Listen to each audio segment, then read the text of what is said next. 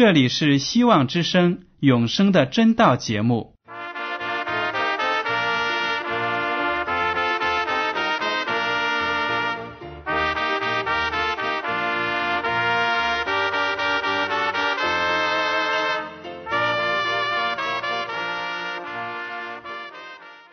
亲爱的听众朋友们，你们好，我是艾德，很高兴今天能和你们在永生的真道这个栏目中见面。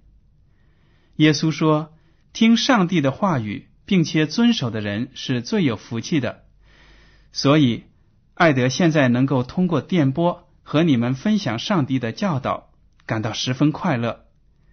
我也希望众位弟兄姐妹。还有那些正在寻求真道的朋友们，也能够珍惜这段时光。大家不妨在手边准备好纸和笔，将今天讲到的要点和经文章节做些记录，以便过后自己再亲自查考圣经。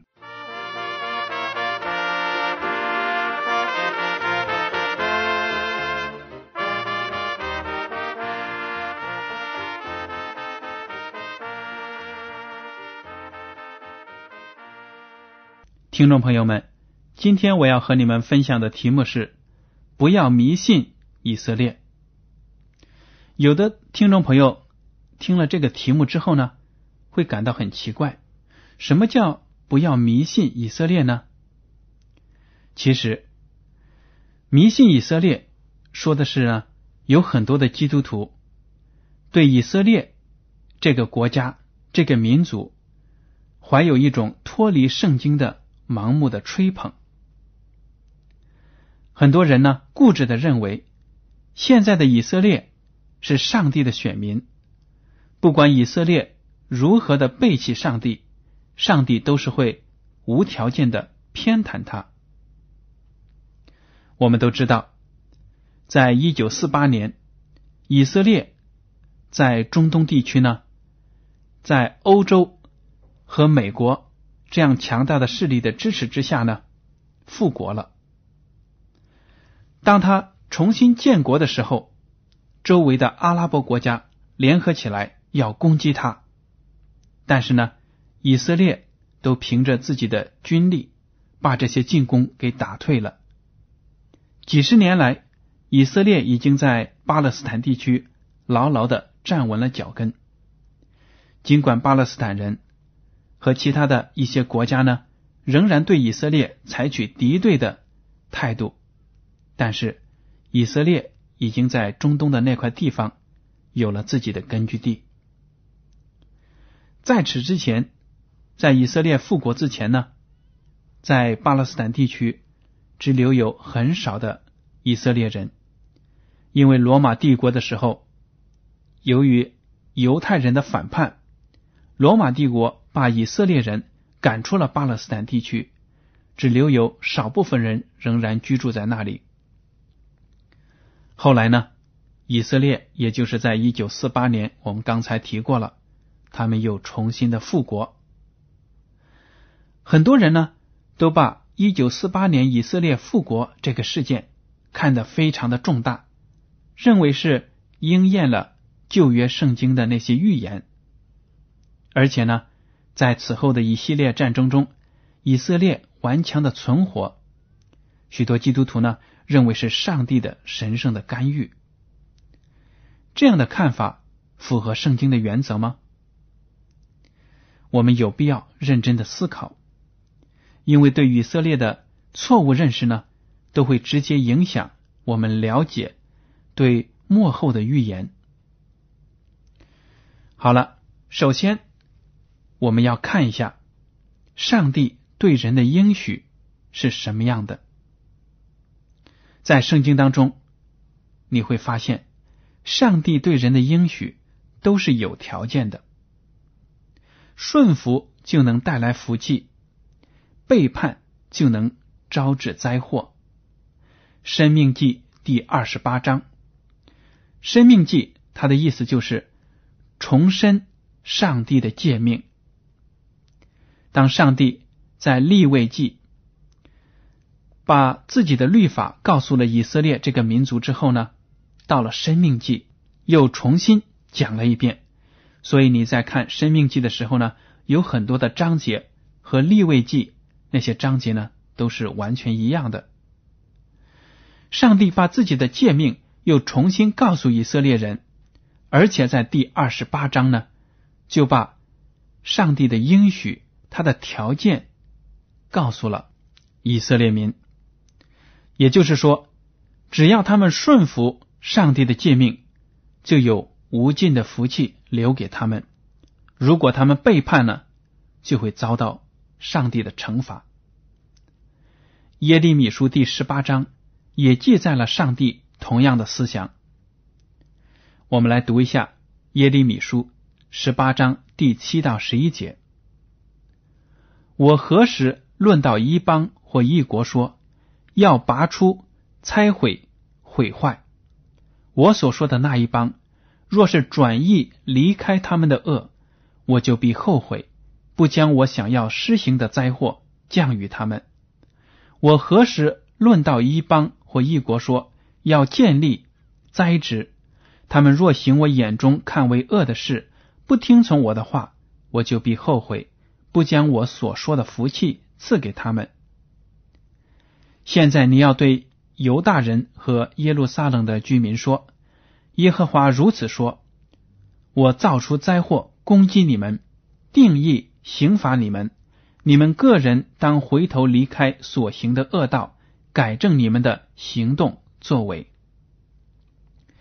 耶利米先知生活的那个时代，他的百姓以色列民呢，非常的败坏，不愿意听从上帝的警戒，所以呢，有很多的灾祸临到这个国家身上。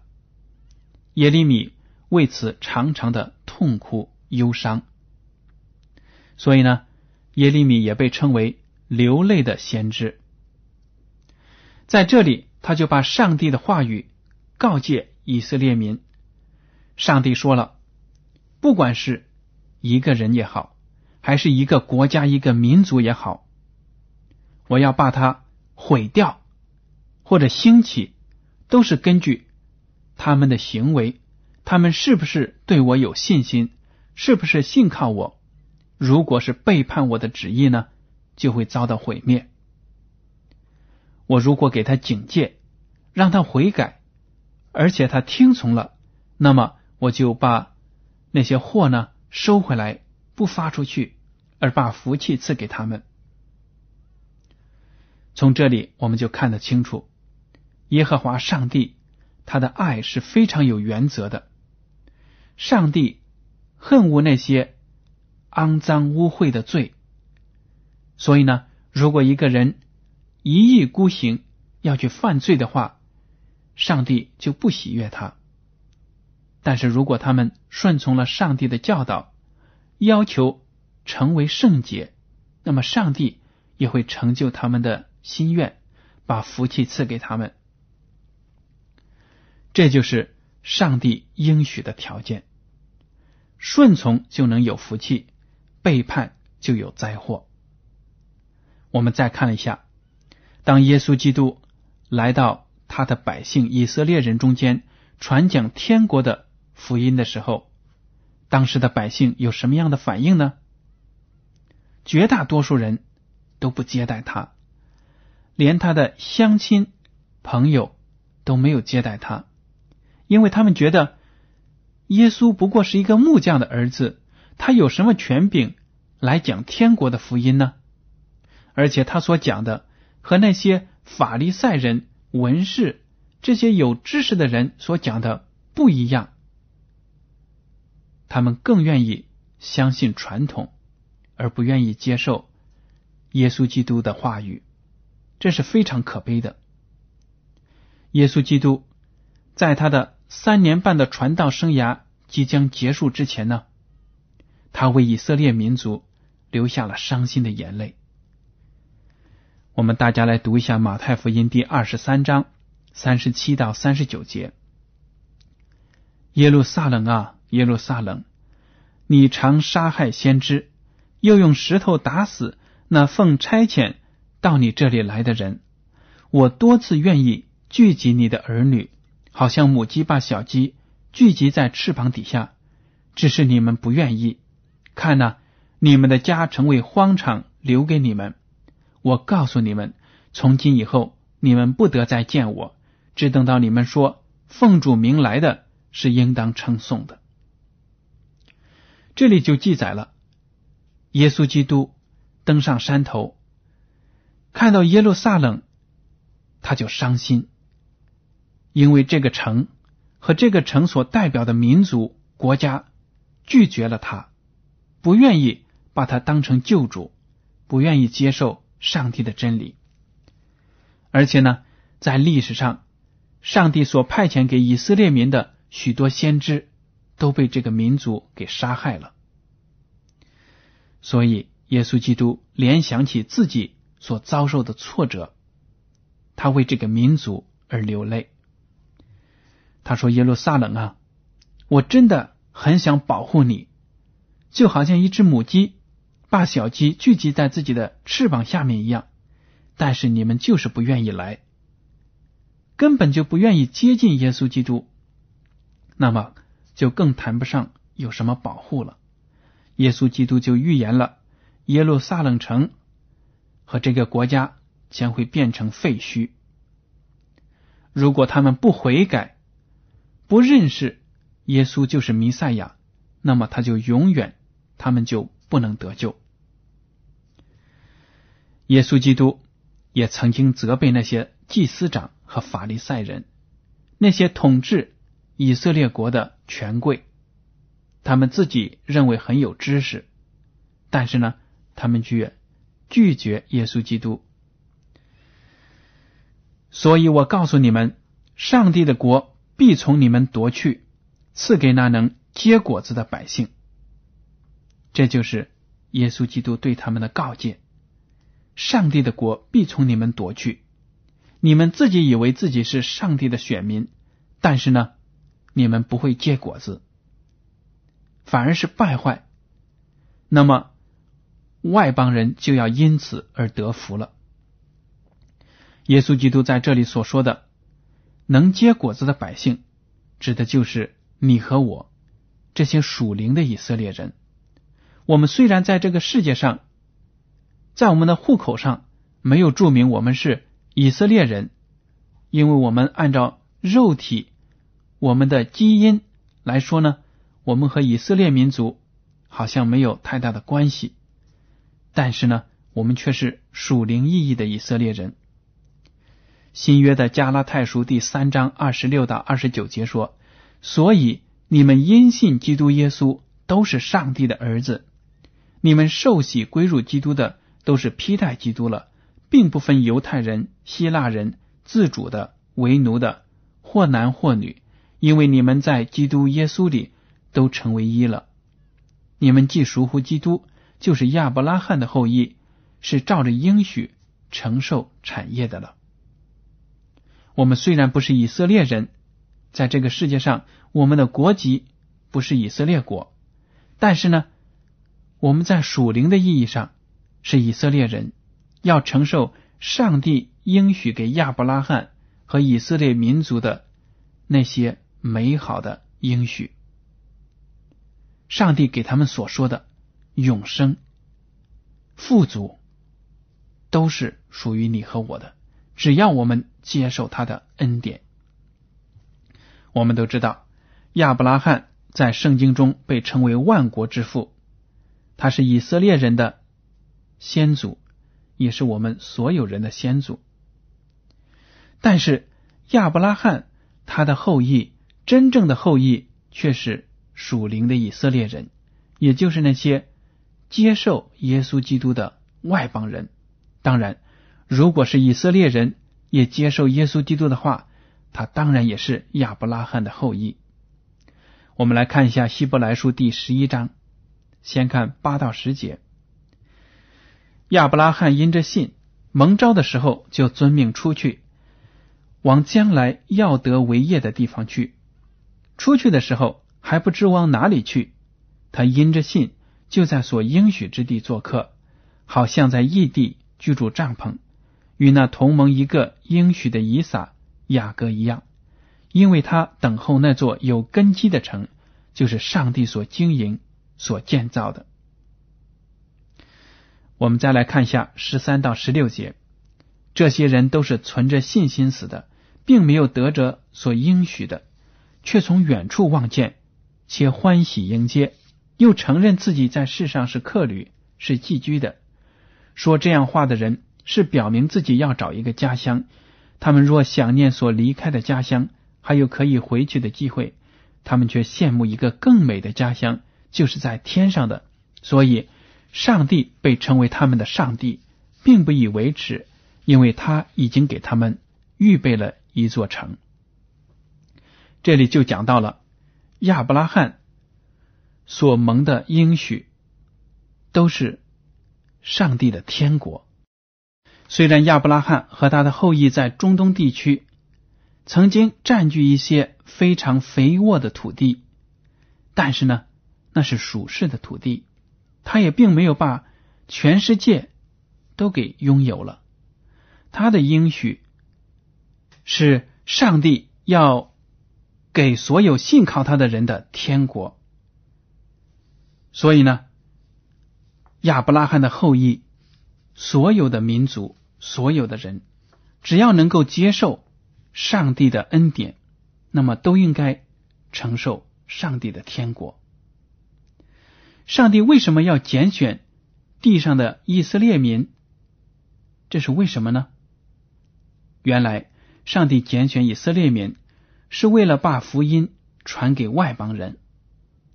以色列民作为上帝的器皿，本来是要成为圣洁的器皿，要把上帝救赎人类的这个消息呢传给其他的民族，但是他们却自高自大。把自己关起门来过自己的日子，瞧不起周围的人，所以呢，他们自己越来越腐败，最后就遭到了上帝的弃绝。我们从《使徒行传》第十三章四十三到四十九节所记载的故事就可以看得出来。散会以后，犹太人和敬前进犹太教的人多有跟从保罗、巴拿巴的。二人对他们讲道，劝他们勿要恒久在上帝的恩中。到下安息日，合成的人几乎都来聚集，要听上帝的道。但犹太人看见人这样多，就满心嫉妒，应驳保罗所说的话，并且毁谤。保罗和巴拿巴放胆说：“上帝的道先讲给你们，原是应当的。只因你们弃绝这道，断定自己不配得永生。”我们就转向外邦人去，因为主曾这样吩咐我们说：“我已经立你做外邦人的光，叫你施行救恩，直到地极。”外邦人听见这话就欢喜了，赞美上帝的道。凡预定得永生的人都信了，于是主的道传遍了那一带地方。保罗和巴拿巴本来是非常敬虔的犹太教信徒。但是当他们接受了福音之后呢，就非常的热心，要向其他的人传扬基督的福音。但是犹太人拒绝了他们，他们就到外邦人当中、希腊人当中、罗马人当中去传讲上帝的福音，也就是上帝借着耶稣基督把世人的罪赦免，凡是接纳耶稣基督的、接受他为救主的。都能够得救，所以当他们到了一个地方，那里的犹太人与他们辩驳、抵对他们的时候呢，保罗和巴拿巴就对他们说了：“上帝起初是把以色列民拣选来要传福音的，既然他们弃绝了这个道理呢，我们就传给外邦人听。”我们现在再回到世界的。问题上来看，就整体而言，在这个世界的以色列国这个民族，直到今天也没有接受耶稣为他们的救主。他们和邻居的巴勒斯坦人所信的宗教都不讲饶恕，而更强调的是以牙还牙。所以大家在电视新闻中都看到，中东地区呢永远没有和平，巴勒斯坦人和以色列人。每天都在互相攻击、互相杀害。从以色列在那个地区经受的打击来看，很难让人相信上帝在为他们征战。如果上帝真的插手其中的话，以色列现在的处境就不会这样窝囊了。你说对吗？如果大家仔细的研究一下以色列自复国以来经历的战争，当然呢，为了避免偏见，大家最好参考一下一些百科全书。当你学习了这些历史之后呢，你会发现这个国家所遭受的人员和经济上的损失也是相当惨重的，并不像有些人、有些基督徒所说的，以色列国呢轻而易举的就打败了那些阿拉伯国家的联军，不是这样的。就拿另一些人津津乐道的发生在一九六七年的六日战争来说，当时呢，阿拉伯几个国家的联军兵临。城下大兵压境，在这种情况下呢，以色列人知道战争是不可避免了，他们就采取突袭的方式，在一天的凌晨呢，派出自己的空军，把这些阿拉伯国家的空军基地给炸得稀巴烂，从而呢就争夺了制空权。但是以色列发动的这个战争。是先发制人的突袭，是在大兵压境的情况下不得已而为之。所以呢，在此后虽然在六天的时间打败了阿拉伯的联军，但是以色列人也是为此付出了沉重的代价的。我不否认，以色列多年来以少胜多，经得起周边国家的联合敌对，确实是一个了不起的事实。但是如果因此我们就断定是上帝在替他征战，也是勉强的推论。你说对吗？古代的以色列民在征服迦南地的时候，靠的只有耶和华上帝；而现在的以色列靠的是人力，靠的是美国和其他一些强大国家的资助和偏袒，还有他自己的自身的奋斗。当然。就没有上帝的意思在里面，凭着自身的能力去为自己奋斗挣扎，就不是上帝的本意。如果我们现在再读一遍《约书亚记》第六章所记载的耶利哥城的陷落，你的感想呢？恐怕就更深刻了。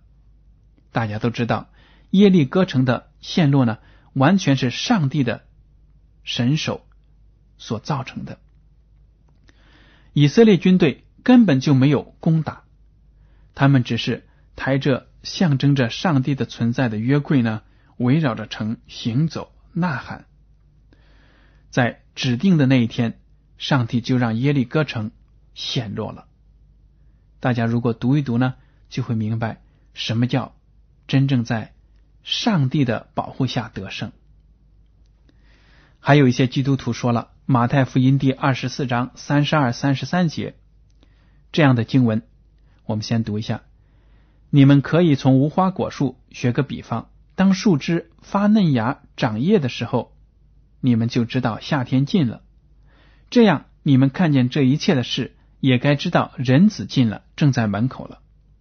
有的人呢，就把耶稣基督所讲的这几句话看成是以色列复国的象征。他们把无花果树呢看成是以色列的象征，然后把树枝发嫩长叶解释为以色列复国。这种解经方法呢，实在是很牵强的。主耶稣在这里只是说：你们懂得观察大自然而知道季节的更替，就更应该懂得根据世上发生的事情呢，知道我复临的时候接近了。这是对每一个。基督徒的告诫：当我们看到大自然和这个社会上所发生的现象应验了耶稣基督的预言的时候呢，我们就知道世界的末日就要到了，给我们一个警醒。我们大家都要抓紧时间来亲近主，跟他建立良好的关系。这样呢，当耶稣基督第二次来临的时候，我们就都能够得救了。所以，从今天的学习，我们可以看得到，不论哪一个国家、哪一个民族、哪一个个人，只要你顺从上帝的诫命，顺从他的旨意，把自己的生活一切都交托在他的手中，那么你的生活呢，就有平安、有喜乐、有顺利，你就不用经历一些不必要的痛苦。上帝自然会为你寻求公平，寻求胜利。我们自己根本不用拼命的流血，靠着我们的血气呢去拼搏。上帝会帮助我们做一个成功的人，一个成功的民族，一个成功的国家。这就是上帝应许的条件：顺从、得福、背叛。就要招来灾祸，所以大家不要迷信以色列，不要觉得迷以色列人是上帝的选民，他怎么做上帝都会爱他。这样的话，上帝的公义在哪里呢？上帝是不是对世人都公平呢？大家呢也不要迷信美国和欧洲的一些国家，都以为他们是基督教的国家。其实呢，现在这些国家很多都已经不再把上帝的教导当成他们生活的原则了。美国已经不是一个顺服上帝的国家了，尽管他的每张钞票上都印着“我们信仰上帝”，但是上帝和他的原则早已就被排挤到了生活的边缘。比如说，同性恋者结婚合法化就是一个明证。按照目前的发展趋势，美国将来要从上帝那里接受的是祝福呢，还是咒诅？了解上帝的基督徒们其实都知道答案。好了，今天的永生的真道节目到此就结束了。您如果对今天的讲题有什么想法，或者对这个栏目有什么建议，就请写信给我。我的通讯地址是香港九龙。中央邮政总局信箱七零九八二号，请署名给爱德。爱是热爱的爱，德是品德的德。如果您在来信中要求得到免费的圣经或者其他的灵修读物，我们都会满足您的要求。